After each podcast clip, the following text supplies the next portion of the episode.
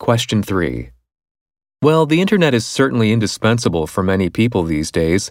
I think that the pandemic has demonstrated how important it is. When people had to isolate at home, the internet became necessary for both work and education.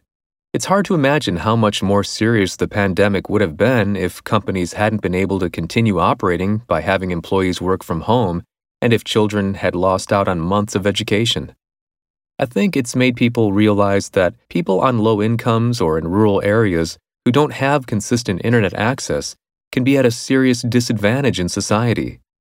It seems to me that governments should probably subsidize the construction of high speed internet in rural areas and make sure everyone has access to it regardless of income.